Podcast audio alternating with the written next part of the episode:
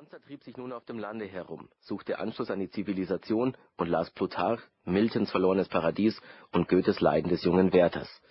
Es sah aber so unglaublich grässlich aus, dass ihm seine Bildung nicht so recht nützte. Wo es auftauchte, fielen die Frauen in Ohnmacht, rannten die Kinder kreischend davon und griffen die Männer instinktiv nach den Mistgabeln. Das vereinsamte Ungeheuer verlangte von Dr. Frankenstein, ihm eine Partnerin zu erschaffen, die ebenso hässlich wäre wie er selbst.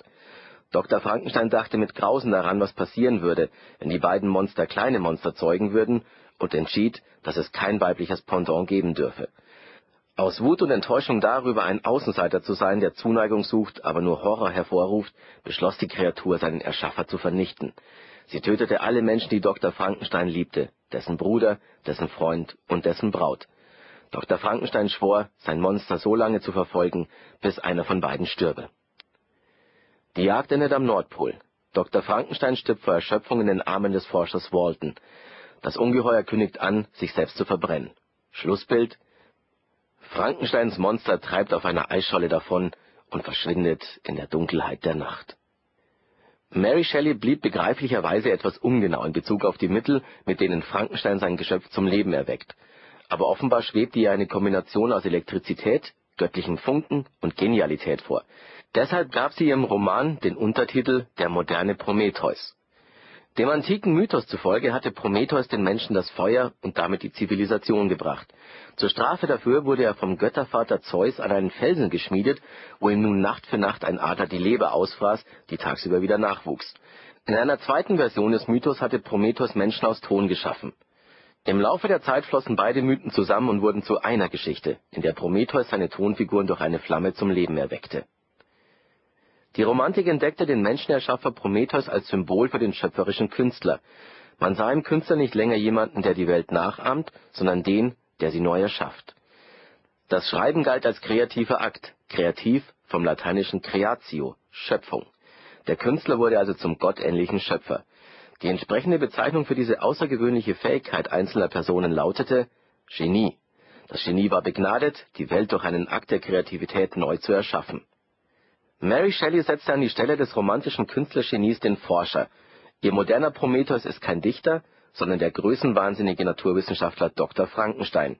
Sie schuf damit das Bild einer Naturwissenschaft, die an die Stelle Gottes getreten ist, aber der ihre eigenen Schöpfungen schauderhaft missraten. Darin liegt die anhaltende Faszination des Frankenstein-Mythos. Bram Stoker Dracula Bekanntlich schreckt Hollywood ja von nichts zurück. Es ist deshalb kein Wunder, dass in den 70er Jahren Frankenstein und Dracula als Horror-Duo im Film auftraten. Bram Stokers Dracula gehört sicherlich zu den bekanntesten ungelesenen Büchern aller Zeiten.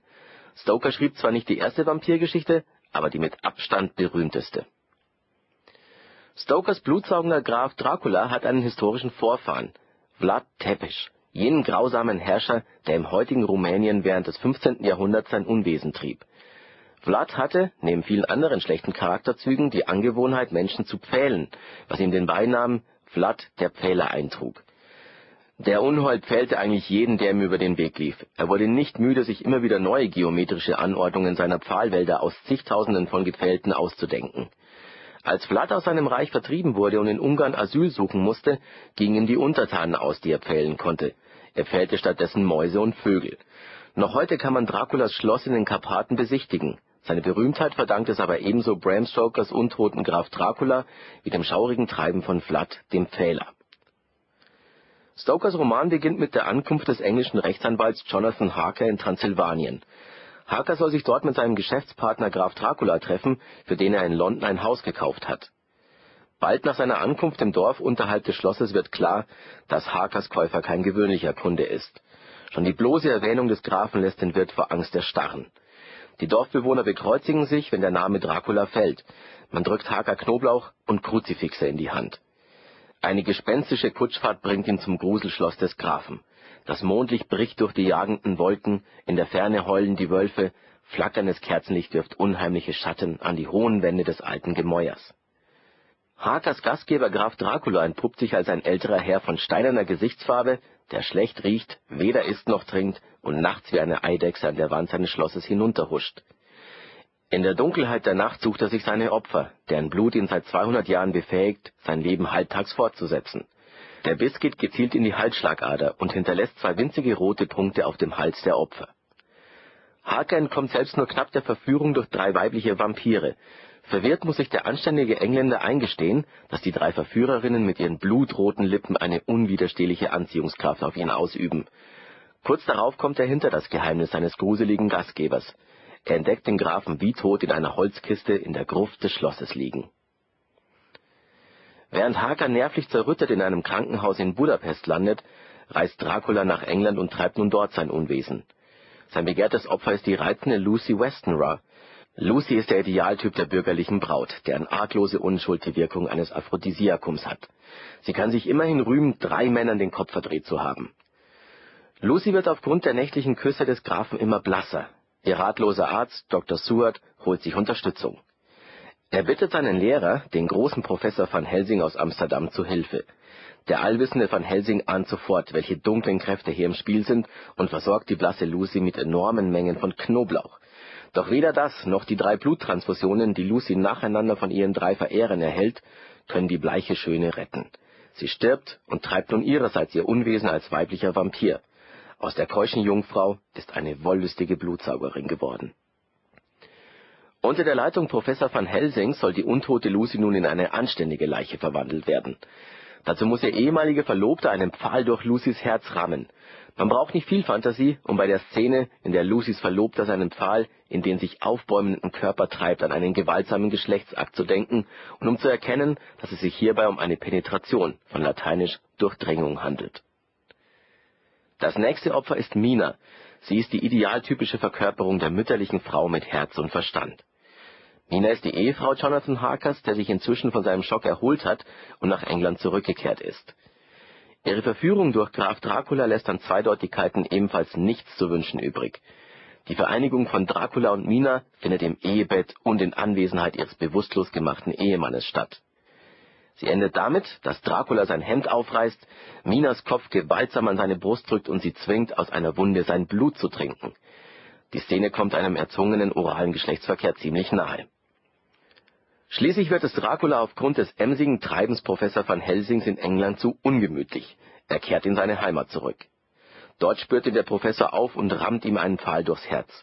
Mina wird von ihrem drohenden Schicksal, ein Vampir zu werden, befreit und dem Treiben des Grafen ist für alle Zeiten ein Ende gemacht. Bram Stokers Dracula ist ein Roman über verdrängte Sexualität und erotische Fantasien. Er entstammt dem sexualfeindlichen Geist des spätviktorianischen England. Die Bedrohung, die von dem blutsaugenden Grafen Dracula ausgeht, ist erotischer Art. Denn der Vampir, der sich nachts über unbescholtene Frauen hermacht und auch Männer nicht vor seinem Kuss verschont, untergräbt die strengen Regeln der Sexualmoral des späten 19. Jahrhunderts. Dracula treibt seine homoerotischen Spielchen mit Männern und korrumpiert die beiden beliebtesten Idole der viktorianischen Gesellschaft, die Jungfrau und die Mutter.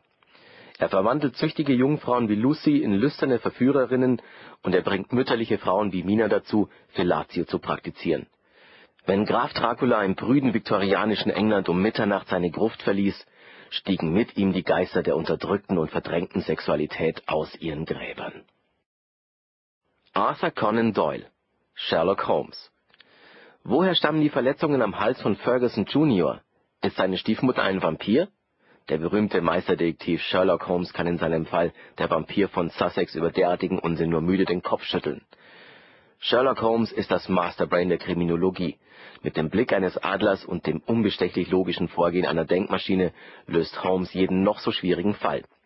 Deshalb ist sein überforderter Kollege Lestrade von Scotland Yard ein regelmäßiger Gast in Holmes' Londoner Domizil in der Baker Street 221b. Sherlock Holmes ist die Erfindung des schottischen Arztes Sir Arthur Conan Doyle. Weil Doyles Praxis nicht besonders gut lief, schrieb er zum Zeitvertreib und als zusätzliche Geldquelle Kurzgeschichten.